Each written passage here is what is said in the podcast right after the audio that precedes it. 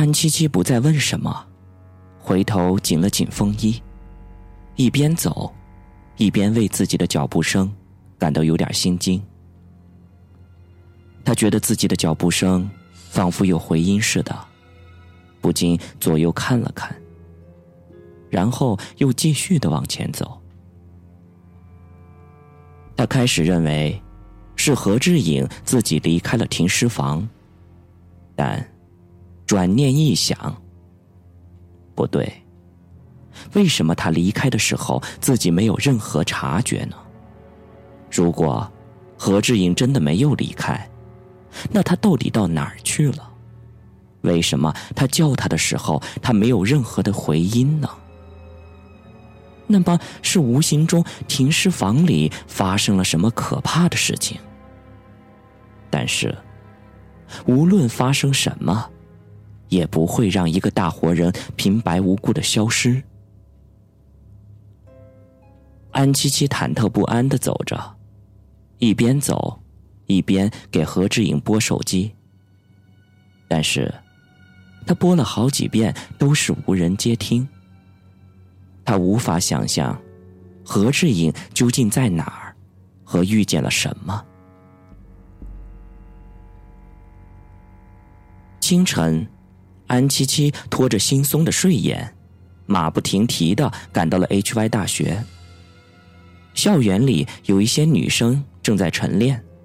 安七七希望在人群当中能够找到何志颖，可是，结果却令他很失望。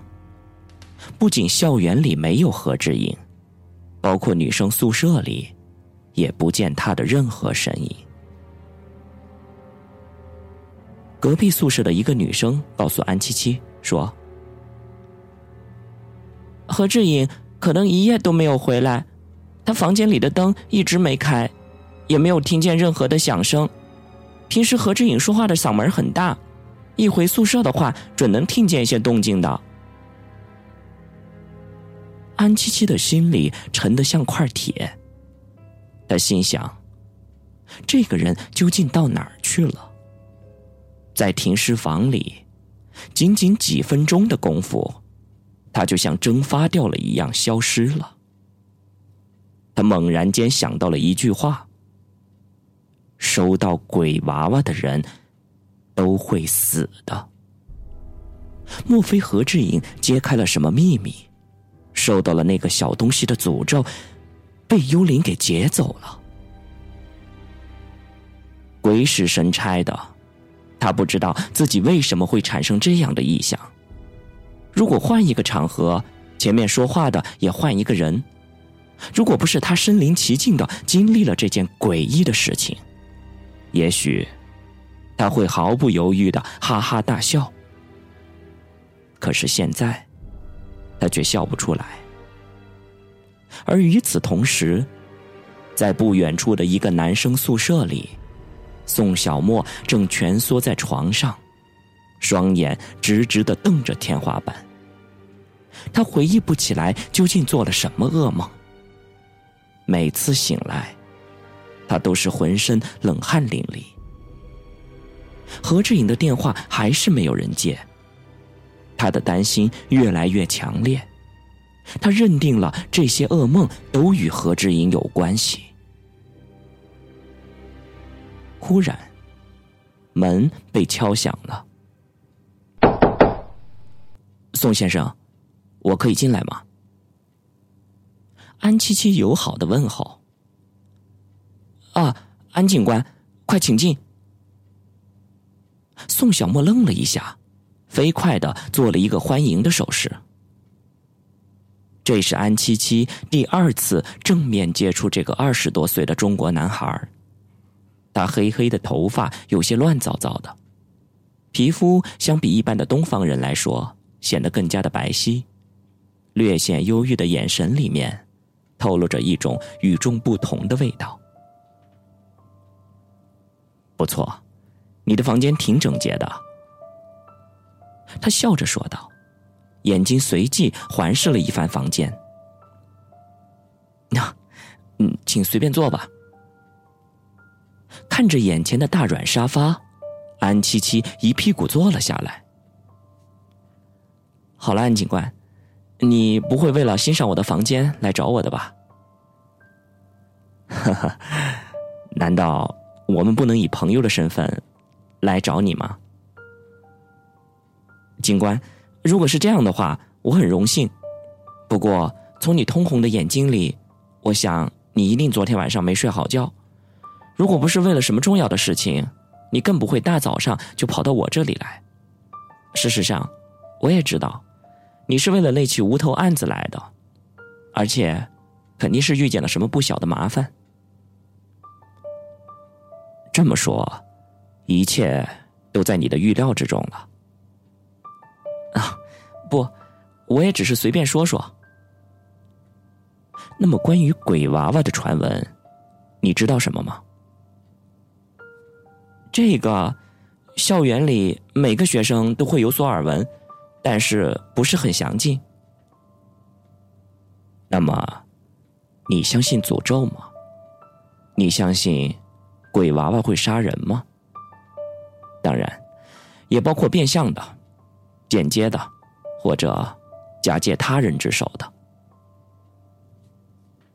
宋小沫想了一下，说：“理论上讲，你跟我一样，都是不相信的。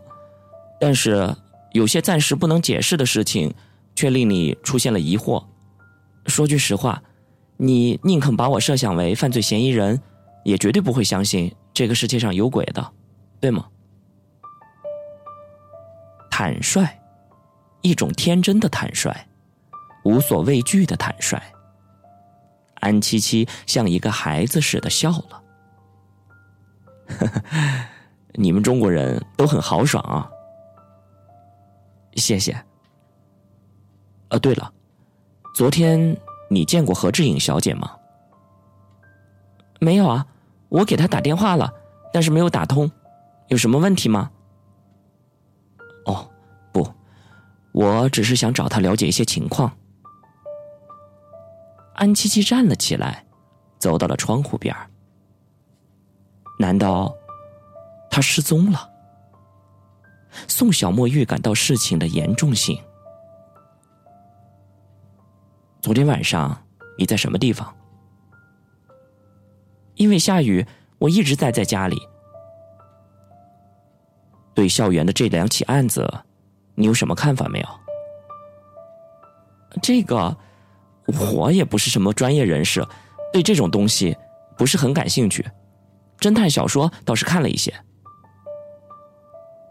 安七七忽然转过了头，笑着说道：“如果你想要谋杀一个人，你会采用什么方法？”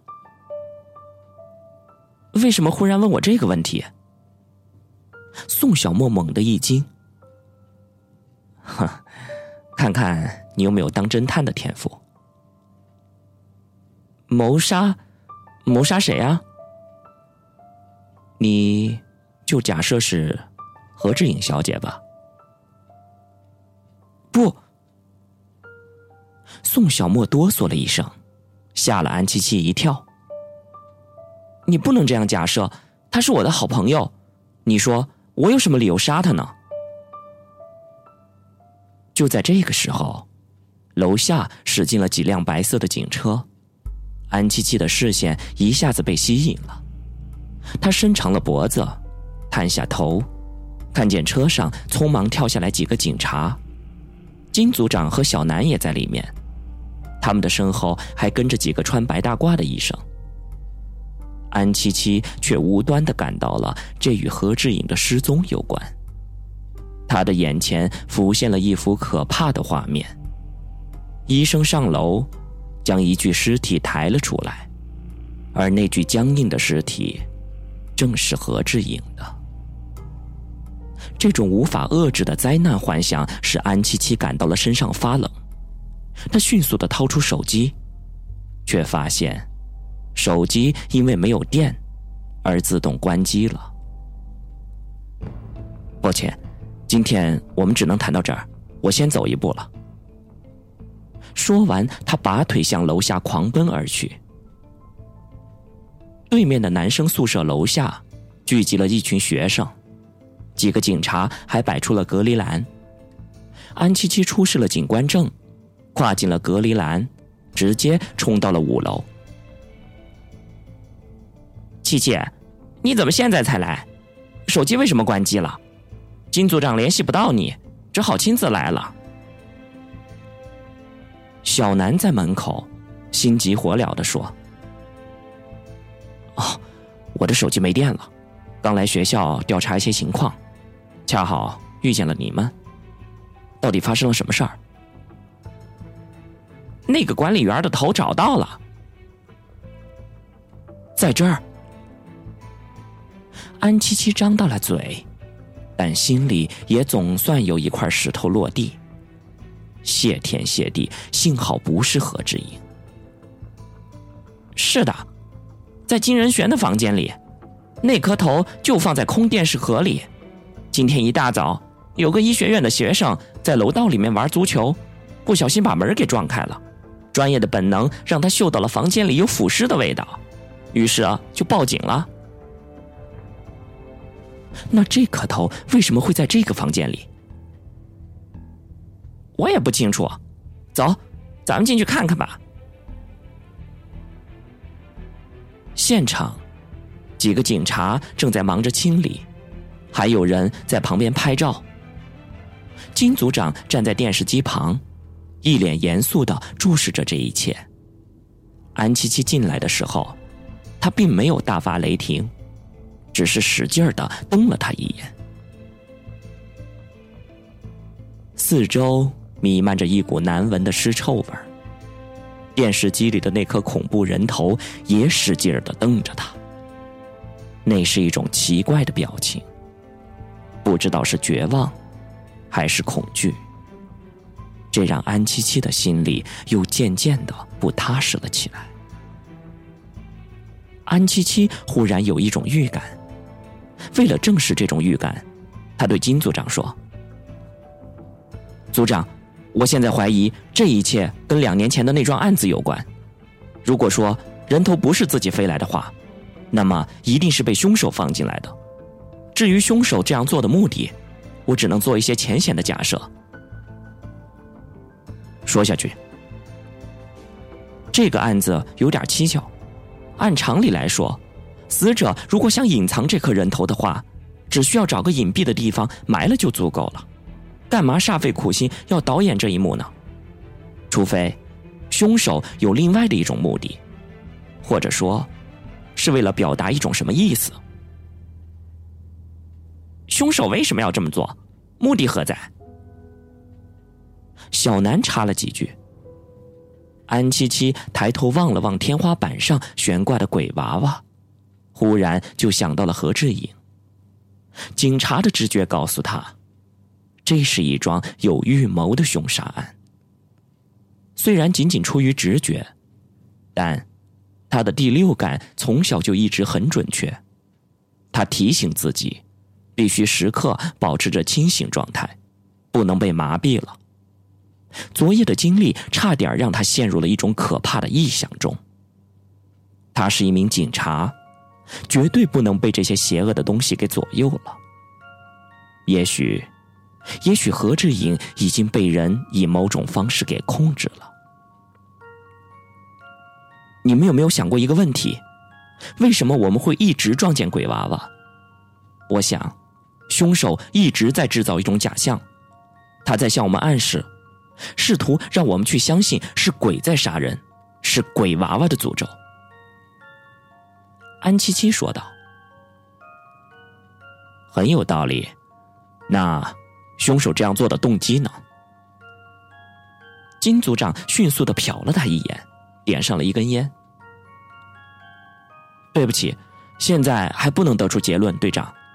如果理解杀人动机无非就是为了报仇，或者变态凶手寻找刺激，那么而制造杀人假象的，也不会是为了简单的逃避嫌疑。不过，我可以感觉到，他就躲在我们的身边。或许，或许每个人都有可能是凶手。嗨，你等于没说。刚才我们进门的时候发现，这个地方在最近两天内肯定有人来过，因为那个门走的时候并没有被锁住。很显然，这个神秘来客走的时候非常着急。